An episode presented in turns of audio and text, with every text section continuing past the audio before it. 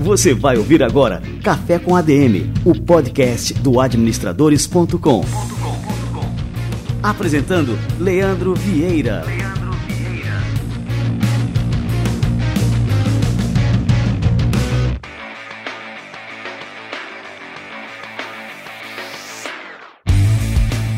galera, está no ar mais um Café com ADM, a sua dose de cafeína nos negócios. Estamos começando o nosso episódio número 271.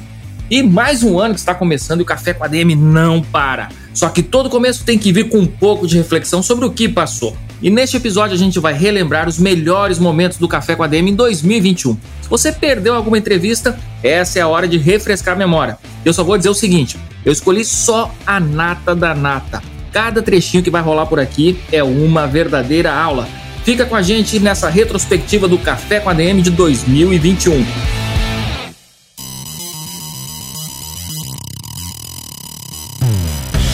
Você é daqueles que já tem uma parte do patrimônio em aplicações tradicionais e está em busca de alternativas para diversificar sua renda extra? Deixa eu te apresentar a Binomo. A Binomo é uma plataforma de negociações online com uma ampla variedade de ativos à sua disposição por meio de um aplicativo, você pode realizar as operações de qualquer lugar do mundo. Basta ter um smartphone e conexão à internet. Ah, e se você é um novato nesse mundo, não tem problema. A Binomo oferece uma conta de demonstração onde você pode operar virtualmente 4 mil reais como se estivesse operando no mercado real. Desse jeito é possível aprimorar suas habilidades de negociação e entrar com mais segurança nas negociações. Olha só, eu falei com a turma da Binome e consegui um cupom bem bacana. Quando você for fazer o seu primeiro depósito na conta investimento, use o cupom Café com ADM, tudo junto sem acento, usa lá Café com ADM para dobrar o valor aplicado. Por exemplo, se você colocar 100 reais, você vai poder operar com 200. Se colocar mil, vai para 2 mil e assim vai. Acesse agora o link na descrição do programa e aproveite o cupom que só vale até 31 de janeiro. As operações estão disponíveis para maiores de 18 anos. E vale lembrar, pessoal, que as aplicações são de alto risco e são indicadas para investidores com perfil arrojado.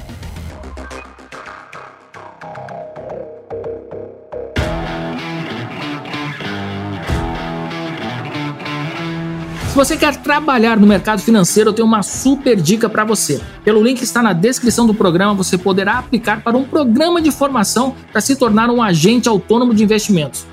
Não importa qual a sua graduação, saindo de lá você já começa a trabalhar como assessor de investimentos, uma das profissões mais bem remuneradas hoje. E além disso, você ganha a oportunidade de se familiarizar com o mercado financeiro, vendo todos os dias como ele funciona por dentro. E aí, vai ficar esperando? Acesse o link na descrição do programa e saiba mais detalhes. É isso aí, turma. Agora vamos com a nossa retrospectiva e eu garanto que você não vai querer perder nenhum minuto desse programa. Fica com a gente.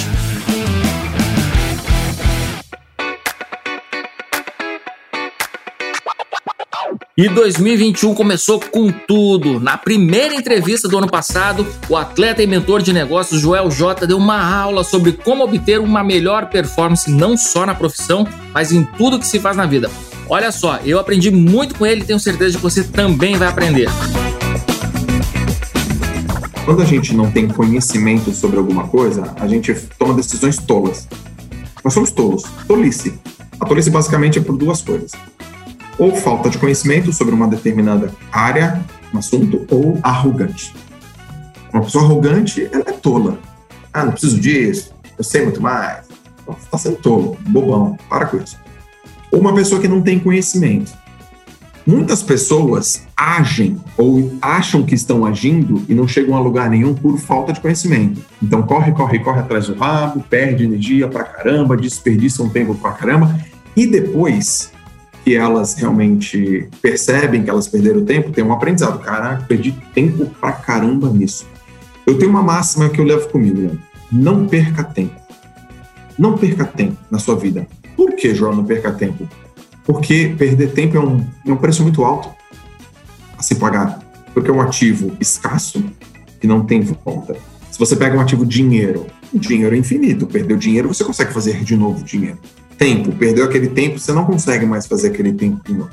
Portanto, buscar conhecimento e autoconhecimento para não perder tempo é fundamental. A origem da palavra importante ela denota a seguinte situação: a energia que você coloca numa coisa que te traz retorno. Portanto, que a gente acha naquilo que é importante.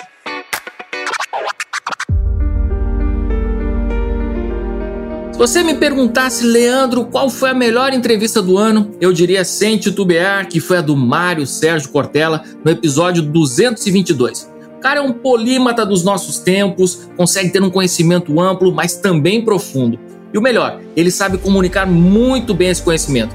Nesse trechinho que eu separei, ele fala sobre como a filosofia pode dar um propósito a tudo o que fazemos, não só como administradores e administradoras, mas também como pessoas. Saca só. Eu gosto muito de lembrar que uma das questões centrais para nós é por que fazemos o que fazemos. A filosofia também se dedica a pensar um pouco isso. A filosofia, que é a minha área, ela não é uma ciência prática é diferente da gestão, da administração, que tem algo que está envolvido na realização né, de situações mais concretas. No entanto, a filosofia ela ocupa um lugar exatamente nesse polo né, que você acaba de levantar, isto é, perguntar. Fazer com que a gente não vá vivendo de modo automático, robótico, sem reflexão, que a nossa ação ela seja intencionalmente realizada, que a nossa gestão de atividades em geral fora de nós ou mesmo em relação à nossa vida, nossa carreira, que ela tenha uma forma de consciência, de deliberação e, portanto, não nos coloque numa circunstância robótica. Daí que, sim, né, nós temos de nos perguntar qual é o propósito qual é a razão?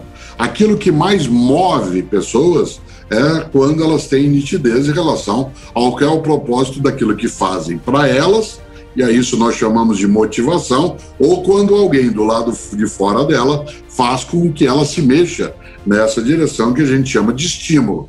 A motivação é de dentro para fora, o estímulo né, é de fora para dentro, mas nas duas condições a gente encontra uma das coisas que mais é importante para que alguém continue né, numa trilha sem esmorecer, sem cair dentro daquilo que é superficial e, portanto, ganhe um sentido mais amplo.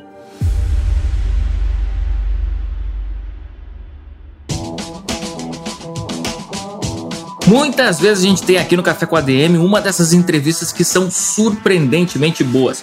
Uma delas foi com Ricardo Silva Voz, uma das maiores feras da oratória e da comunicação no Brasil. A gente bateu um papo sobre esse tema, abordando bem o lado prático da comunicação assertiva. Você pode ser o melhor profissional do mundo, mas se não souber se comunicar bem, vai ficar para trás. Então escuta só a dica do Ricardo e depois dá uma conferida no episódio 227. Ô Ricardo, às vezes a gente é, confunde comunicação com falar demais. É, e a gente acaba associando assim a, a, questão de alguém que fala muito, né? O cara tagarela, dizendo que é, é tipo com, como um eufemismo, a gente diz que ele é comunicativo. Mas eu queria que você começasse a entrevista até conceituando isso, explicando para a gente o que é uma comunicação assertiva e como é que ela pode ajudar os profissionais a terem um desempenho melhor nas suas carreiras, enfim, na, no exercício das suas atividades como um todo. Como eu sempre digo, é, eu venho um pouquinho meio que para mostrar uma outra vertente, uma, um outro ponto de vista. Eu acredito que aquela pessoa que fala demais, na verdade, não é ruim. A pessoa que fala pouco também não é ruim. Agora, aquela que fala muito, é realmente pode ser muito ruim. A que fala pouco também pode ser muito ruim. Aí fica essa coisa, peraí, decida. O que, que você quer? O que, que você escolhe? Então, uma coisa que modifica tudo isso, na verdade, não é a quantidade do quanto você fala, mas de quem e para quem você fala e do que você está falando para essa pessoa. Porque, exemplo, se você estiver numa audiência ou numa conversa mais íntima, enquanto eu estiver falando de você ou falando daquela pessoa, não importa agora a relação do tempo, porque eu estou entregando algo em benefício do outro. Agora eu falo pouco, mas eu só falo de mim automaticamente vai acontecer que não vai ficar legal, ou até mesmo sempre quando a pessoa fala, ela não dá contexto. É, um exemplo muito claro do erro de comunicação. Esse é um erro clássico. Assim, ó, depois do que eu vou falar aqui, a gente poderia se encerrar, encerrar mesmo, que já estaria, tipo, dado o recado, já estaria tudo certo, teríamos chegando no assunto e teríamos resultados absurdos de comunicação assertiva. Que qual é e o que vem nesse sentido? É bem simples, olha que legal é quando você simplesmente define Olha que, nossa, eu fico doido com essas coisas porque é tão simples e as pessoas não percebem. Mas define como você vai começar a sua fala. E sempre quando você começa, você tem que responder uma pergunta. Responda ou faça a pergunta. Contextualizar é só depois disso. Quer ver um exemplo? Se você pergunta um exercício rápido aqui, já no começo, já vou mudar exercício, que é o seguinte: se você me pergunta, pergunta onde eu moro, ô Leandro, por favor. Onde é que você mora, Ricardo? Primeira resposta errada. Então, eu sou do interior de São Paulo, né? Meu pai, por exemplo, também, minha mãe, meu avô é mineiro, né? Minha avó era baiana, é, todo mundo, tipo, aí, blá, blá, blá, blá. Eu vou contar toda uma história e falar, ah, moro em Floripa. Quer dizer, não tem que dar esse contexto todo. Aí, o segundo jeito errado, pergunta onde eu moro. Onde é que você mora? Eu moro em Florianópolis. Acabou a conversa. Não tem mais. então, é um jeito que não é legal. Agora, jeito certo, terceira maneira, de forma correta. Pergunte, por gentileza, mais uma vez. Onde é que você mora, Ricardo? Eu moro em Florianópolis. Mas eu não sou de Floripa, né? Faz 18 anos que moro em Floripa. Sou do interior de São Paulo. Conheci uma argentina, casei, tenho duas filhas, uma de seis e uma de um ano e três meses. Estou aqui em Floripa e gosto dessa ilha da magia. Ah, fez muita diferença, né? Curto, objetivo, direto, mas contextualizado. Então, sempre quando você vai fazer uma comunicação, ah, falou demais, calma. Se automaticamente eu ajustar a percepção no seu cérebro de realmente colocar um ajuste de percepção, esse não será o problema.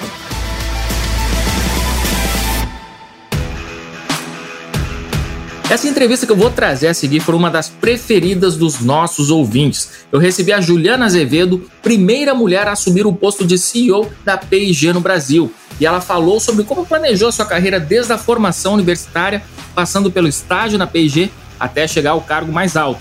Vou deixar um pedacinho aqui, mas já adianto que é uma história fantástica que tem lições valiosas para todo e qualquer profissional. Vale a pena ouvir tudo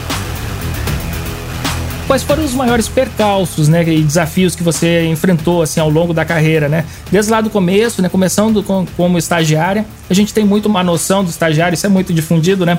E tem várias piadas, né, sobre estagiário, mas eu acredito que você entrou com muita garra, com muito brilho nos olhos, né, e que isso fez você crescer, né, dentro da empresa. É, e eu queria também saber disso, né? Qual é a postura ideal para quem começa realmente lá nas funções mais básicas ali de uma grande empresa para poder, enfim, né, trilhar uma trajetória de crescimento, né, e fazer carreira dentro da empresa como você fez.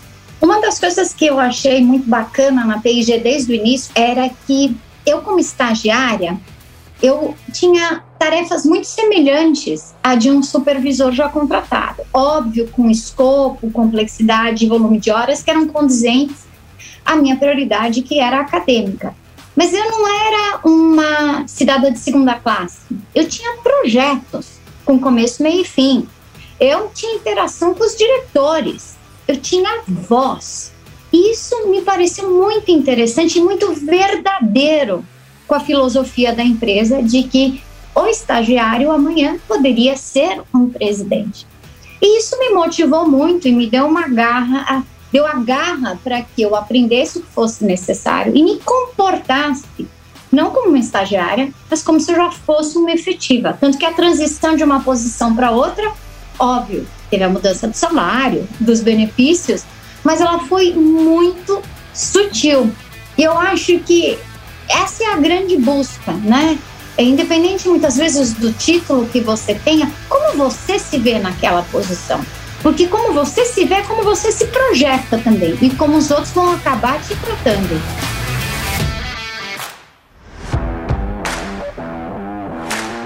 O Dado Schneider é um cara espetacular, um dos maiores publicitários do Brasil e uma pessoa extremamente simpática. Na entrevista que eu fiz com ele para o episódio 243, ele contou tantas histórias que eu quase me perdi ali na pauta. Só para você ter uma ideia, ele foi o criador da marca Claro, que começou no Rio Grande do Sul e depois foi adotada em todo o Brasil.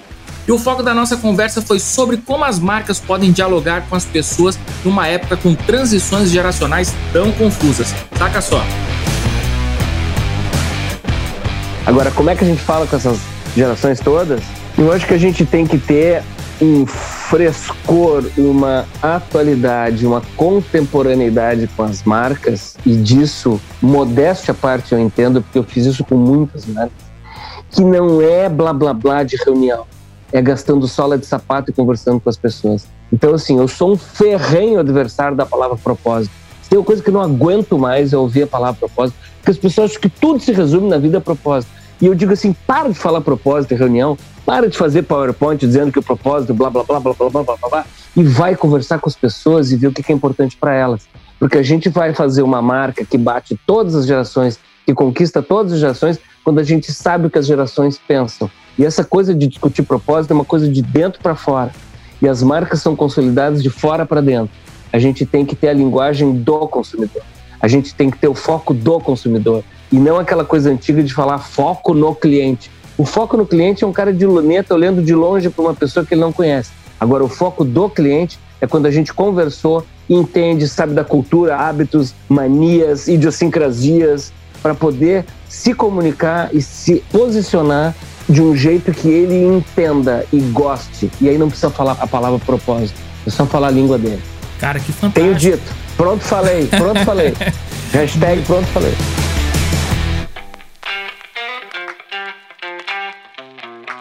E uma das maiores honras que eu tive nesse ano apresentando Café com a DM foi entrevistar o Paulo Camargo, presidente do McDonald's no Brasil. E o cara é espetacular. Só para você ter uma ideia, ele precisou aprender inglês em uma semana para conseguir um posto no exterior de uma multinacional. E daí ele não parou mais. Durante a entrevista a gente abordou um tema que eu, como administrador e professor também, pessoalmente gosto bastante, que é a administração científica, que é bem retratada no filme Fome de Poder e ficou gravado no DNA do McDonald's. Mas recentemente eles precisaram mudar essa cultura e, bom, vou deixar o próprio Paulo contar essa história. Uma frase que eu gosto muito do Ray Kroc é, tem a ver com o meu estilo pessoal, é, nenhum de nós é tão bom quanto todos nós juntos. Né? Então, lá naquela época, ele já tinha esse espírito de formação de equipe, de trabalho em equipe, que hoje, para mim, é uma condição essencial até de sobrevivência das grandes organizações. E a gente vem trazendo isso até hoje. É, e assim, você falando agora, fica claro também, né, que grande parte do sucesso da companhia está atrelado aos fundamentos da administração e que inclusive hoje ainda são mantidos, né? E aqui eu me refiro a dois ícones especificamente. Um deles é o Taylor, que é autor do clássico Os Princípios da Administração Científica, né, com seu estudo lá dos tempos e movimentos, e logicamente também ao Ford, né, o Ford fundador da Ford que foi o primeiro a implantar uma linha de montagem na fabricação de automóveis, né, empregando muito mais eficiência ali aos processos. É, Paulo, por mais que a administração tenha evoluído drasticamente e se transformado ao longo de mais de um século, é, certos princípios e técnicas, como os tempos e movimentos, como você falou, essa observação né, de cada etapa do processo, é, medir o tempo, medir como é feito, enfim, né, apesar disso ter sido aprimorado, de ter é, empregado a tecnologia, como você falou, para ajudar nesses processos, isso ainda não foi substituído. É, é, você visualiza que em algum ponto do futuro a gente vai superar esse modelo de trabalho? Olha, eu posso te contar a nossa própria experiência aqui. Você usou um termo que é, usualmente eu também aplico aí quando eu vou dar uma, uma outra palestra sobre esse tema. E eu falo disso quando eu falo de um programa que hoje vários países já utilizam, mas que nasceu no Brasil, que a gente chama de cultura de serviço. Eu dei uma esticadinha aí no cultura, que é exatamente uma brincadeira aí com a palavra cool, né, de legal, é, com cultura, é, que tem a ver com uma grande inovação que a gente fez no sistema de atendimento do McDonald's, tá? É, que depois o McDonald's Corporation se interessou e levou para outros países. E basicamente, e aí eu vou criticar nós mesmos, mas vamos fazer uma brincadeira com as palavras aí. Basicamente, era admitir, sim, que o, McDonald's é taylorista e fordiano, e isso nos fez ser esse sucesso que nós somos até hoje. Então, para te dar o um exemplo do Brasil, por 40 anos nós fomos ali repetindo aqueles processos tayloristas e fordianos, inclusive tudo era igualzinho, tá? Você ia numa loja do McDonald's, é, até o sorriso do funcionário parecia o mesmo da outra loja, o bonezinho, o uniformezinho, todo mundo igualzinho. E isso tudo a gente está desconstruindo. Então vamos lá. Ser taylorista e fordiano nos processos de preparação de produtos tem tudo a ver. O que a gente percebeu em algum momento através da escutativa é que o cliente estava nos dizendo o seguinte: eu gosto do McDonald's, mas às vezes eu acho que o serviço é muito. Ele usava o termo robótico, uh, pouco personalizado, uh, impessoal, e aí a gente criou o, o programa Cultura de Serviço sem deixar de cuidar de tempos e movimentos, tá? Tô lembrando aqui que dentro da loja a gente fala cada passo é um segundo, então cada vez que eu, que eu vou fazer um layout de equipamentos, volto ao filme lá e aquele desenho da quadra, é, se eu afastar o equipamento, obviamente eu estou dificultando o workflow, o fluxo de trabalho e por consequência eu vou atender pior o cliente. Então isso continua sendo parte do nosso DNA, mas quando se trata de relações humanas, o cliente estava nos dizendo que ele queria algo mais. E basicamente o que a gente fez, Leandro, foi algo muito simples foi falar para o funcionário assim: você gosta desse atendimento robótico que você está fazendo? E a gente usou um robô para fazer essa conversa com eles. Literalmente, a gente colocou um robô no programa de treinamento e falou: você está gostando disso aqui? E ele falou assim: não exatamente. Né? Eu falei: tá bom, o que, que você quer ser? Eu quero falar como eu falo e a gente deu essa liberdade para ele. Então, se antes ele tinha uma série de palavras, ele era treinado para repetir lá, bem-vindo ao McDonald's, McFritas acompanha, etc, etc, etc, hoje ele olha para o cliente e fala, e aí, beleza? É, se você achar que ele fica bem com essa terminologia, né? Isso vai ser um pouco mais formal, se achar que é um, é um senhor, você vai chamar de senhor, mas antes era com todo mundo do mesmo jeito. E se for um garotão e ele for um garotão, falou, cara, saiu um sanduichão agora, tá maravilhoso, você já comeu? Porra, tá muito legal. Então, é isso que a gente permitiu, antes não permitia. E o legal dessa conversa, né, é que você acaba tendo outros resultados que você não esperava. Turnover, né, que é uma das formas de medir aí o PNL do funcionário, né, ele caiu pela metade, tá? Absenteísmo também caiu pela metade depois da implementação do programa, né? Isso já faz aí 4, 5 anos. Então, até isso se transformou em economias importantes. Se eu vou valorizar, nunca foi o objetivo principal sempre foi atender melhor o cliente. Mas até isso aconteceu. Então você teve um cliente gostando mais da experiência, e os números mostram isso, o número de clientes que se declaram altamente satisfeitos com, suas, com a sua experiência no McDonald's aumentou 20 pontos percentuais nesse mesmo período, e você tem um funcionário mais conectado com você também que está curtindo mais essa liberdade que a gente teve.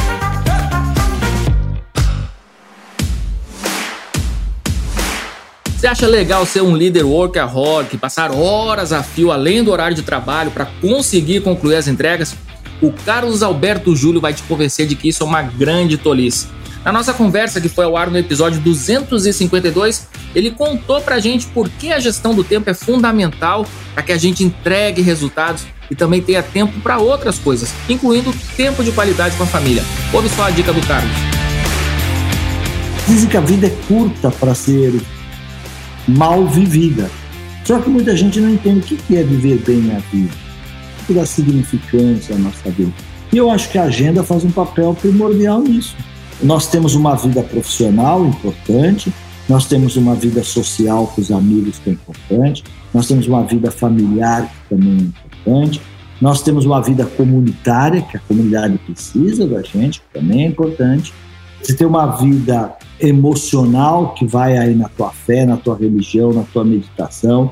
Quer dizer, será que eu preciso viver cada vida de uma vez? Não. Você vai se aposentar para depois viver a tua outra vida? Não. Como é que você gerencia? Aliás, é um livro que eu comecei a escrever, não terminei, que chamava exatamente isso: Quantas vidas você quer ter? Ó, oh, que legal, tem que terminar isso aí. Lembra que eu comecei o livro, Leandro, escrevendo assim: Dizem que gatos têm sete vidas eu também quero tê-las. Mas eu me dei conta que eu não preciso terminar uma vida para começar a outra.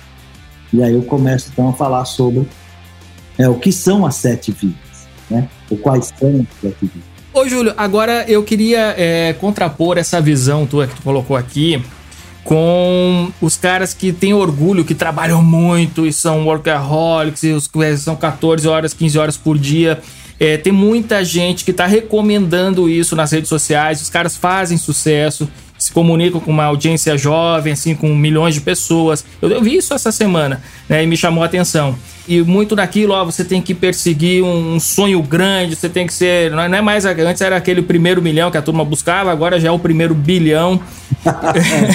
Vai levantando a barra, né? Mas os caras também levantam a barra exponencialmente. Tá uma né? loucura, né? E aí eu vejo muita gente vivendo nesse estresse, nessa ansiedade que tem que atingir aquilo, tem que atingir aquele outro objetivo e tudo mais.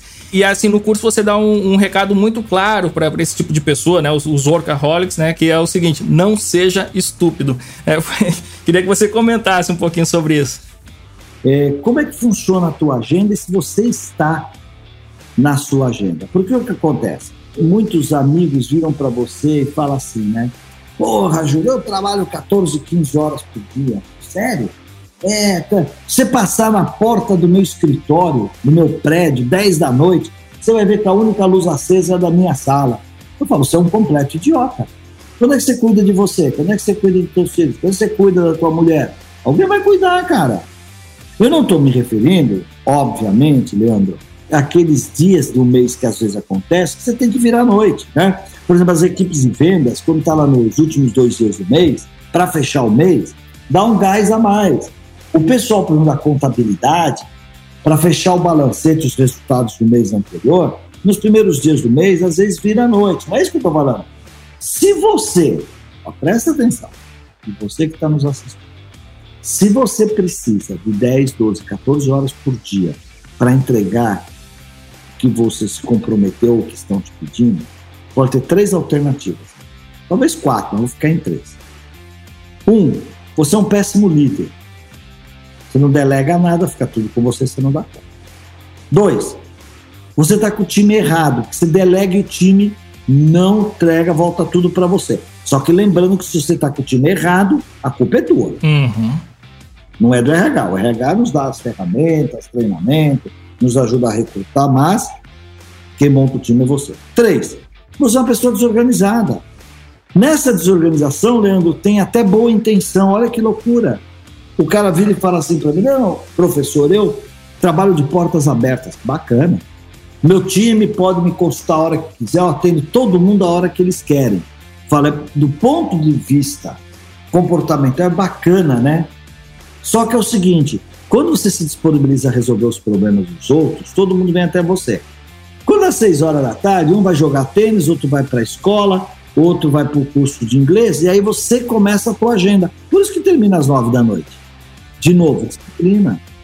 Como é que você disciplina isso?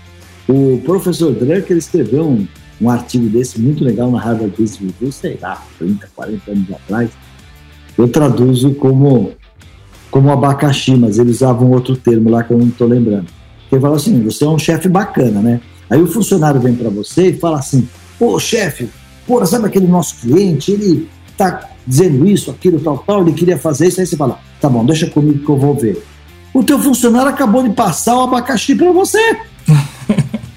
Aí ele fica na boa porque o chefe está resolvendo. E outra, é acabar de chegar três horas da tarde, ele passa você e fala, ô chefe, você ouviu o negócio nosso lá? E ele está te cobrando. Você não educa, você não tem time, você não delega. É claro, o cara vê, olha, o cliente está assim, assim, tá. E você pensou o que a respeito? Como é que você pensa em resolver isso? Muito bom.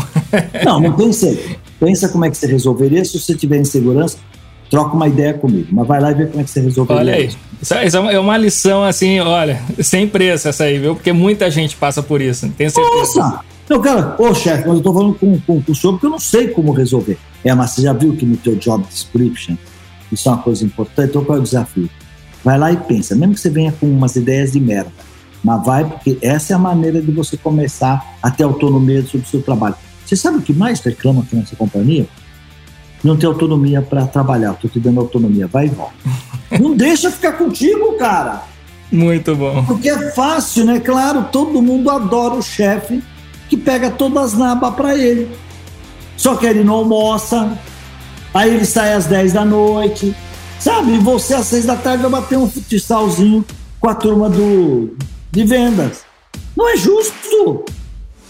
Foco, disciplina e organização.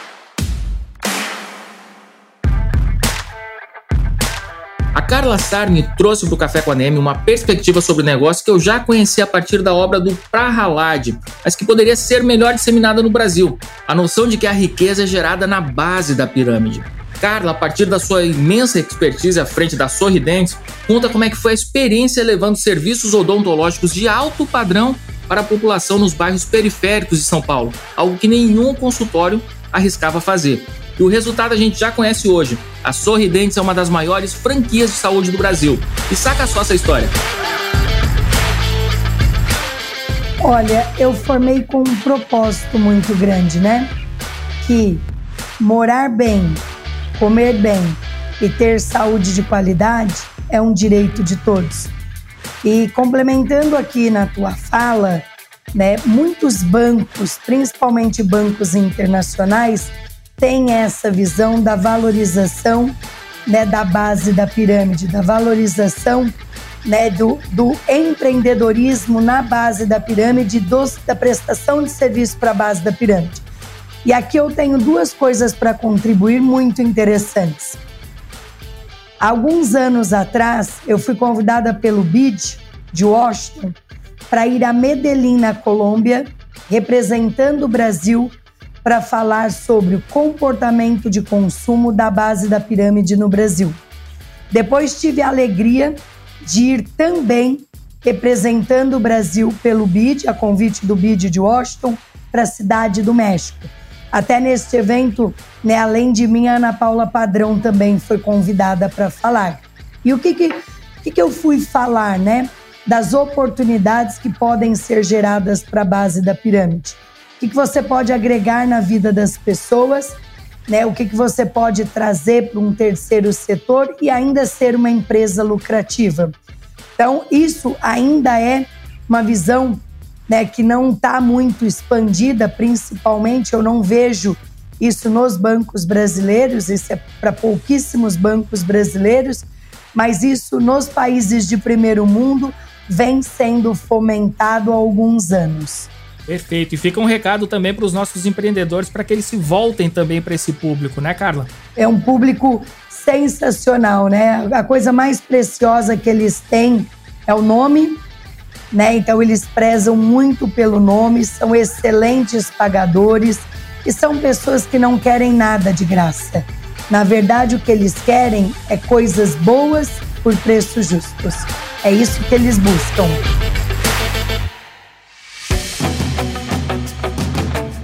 Você faz mais do que a média? Eu recebi o Shark José Carlos Semenzato, um empreendedor de mão cheia, que explicou o segredo por trás de seu sucesso.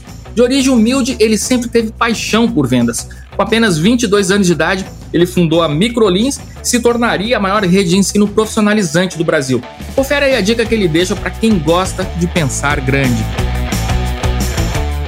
Eu sempre digo, né, para todas as pessoas, e quando fui fazer uma palestra na GV para contar o meu case, para uma turma de quarto ou quinto ano, salvo engano, eu falei o seguinte: vocês têm ideia de onde o Semenzato poderia estar hoje se ele tivesse cursado os bancos da GV como vocês estão cursando aqui? Então tenham isso como um privilégio. Vocês terão obrigação de ir muito mais longe do que onde o Semenzato chegou e pode chegar. Então a minha mensagem, né, é essa: seja o melhor em tudo que você fizer, porque alguém está te vendo. A recompensa do seu esforço virá haja como dono da empresa que você está como colaborador. Seja dono e não cabeça de empregado, cabeça de funcionário. Essa é a grande diferença entre você ser um passageiro aqui na vida e você liderar para se tornar alguém relevante.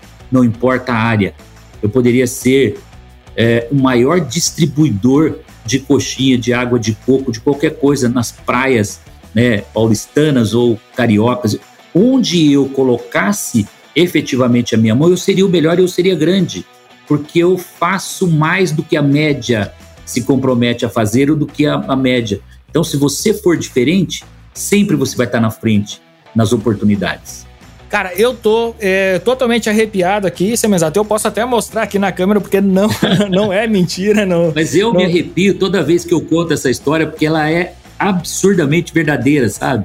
E não, assim, eu percebo total, né, a, a, verdade nas tuas palavras, mas não só a verdade, como o poder das tuas palavras, né? E, e o quanto que isso é realmente é, transformador. A pessoa, quando ela dá o seu melhor, ela realmente assim consegue os melhores resultados. É porque tem muita gente que é muito boa, que tem muito potencial, mas que encara, ah, por exemplo, o cara vai fazer um estágio, aí ele encara aquele estágio como algo passageiro. Ele diz: Não, aqui eu tô só. E ele esquece que aquela é a grande oportunidade da vida dele, né, Leandro? Exato, né? E tem que se treinar a dar o seu melhor sempre. É, e aí que ele vai realmente conquistando oportunidades, sendo visto, como você falou. E assim vai, assim as coisas vão se desdobrando.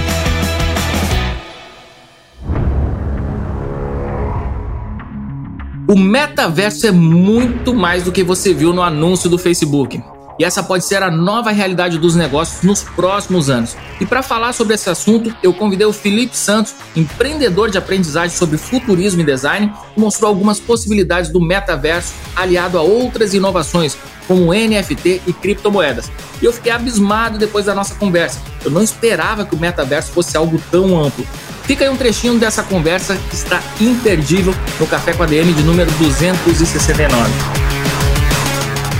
E Felipe Mídias, outra coisa, cara. Você falou agora a questão das criptomoedas, NFT é uma coisa que começou a bombar também e é uma coisa que eu não entendo muito, né? Por que, que as pessoas estão pagando milhões por ativos digitais? Você pode também pincelar um pouquinho sobre esse assunto aí, Felipe? Com certeza. Interessante, a década em que estamos, podemos chamar de uma década de descentralização, né? Por diversas razões, há movimentos tentando desamericanizar o mundo, a blockchain descentraliza dinheiro, propriedade intelectual, rastreabilidade. E quando a gente fala de metaverso, de game, a economia disso não é dólar, euro nem yuan. A economia disso é blockchain. E a gente tem o Bitcoin, que é a ponta do iceberg de Satoshi Nakamoto, mas que não permite personalização de contratos inteligentes. Já o Ethereum, Binance Smart Chain, Solana, entre outros, permitem a criação de tokens dentro dessa rede. Então, o que a turma está fazendo? Empreendendo nesse sentido. Acho que aqui a gente já começou a falar de meta-economia, então, né? Em que se pode criar um ativo digital, seu fundamento é um jogo, é um token não fungível, como um NFT, é de repente algo interativo com um jogo, e assim se começa a gerar valor. Só que tem um detalhe: é descentralizado, não passa por uma instituição reguladora, por órgãos ah, intermediários. Isso está acontecendo fora da alçada do dinheiro como conhecíamos, né? Então, o metaverso tem uma alavancagem forte por conta das tecnologias que tem a ver com o mundo 5.0, blockchain, 5G e o 6G que já está sendo desenhado. Depois vem computação quântica também. Então, isso é muito interessante da gente pensar que as finanças do metaverso estão em blockchain. E elas não são só para diversão e game, mas para experiências de compra também, como o D-Travel, que pretende ser o Airbnb do mundo descentralizado. A pessoa paga em cripto, o proprietário do imóvel recebe em cripto e aquilo não está passando por nenhuma malha reguladora nacional e internacional. Esses são os principais assuntos na mesa de G7, G20 hoje em dia, muitos projetos em andamento no nosso contexto real digital também. Então, cenas nos próximos capítulos.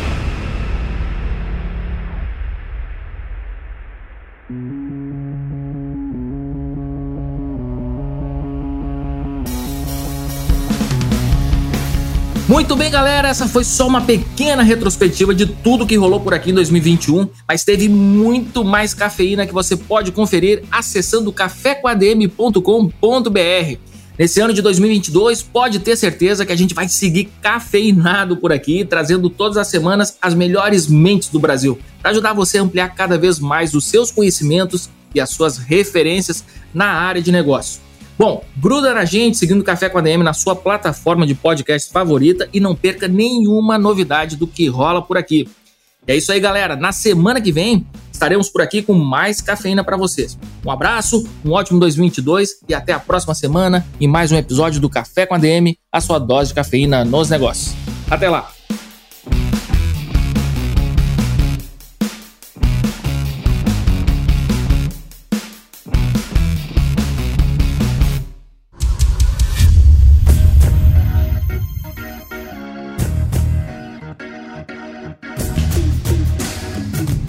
Você ouviu Café com ADM, o podcast do administradores.com.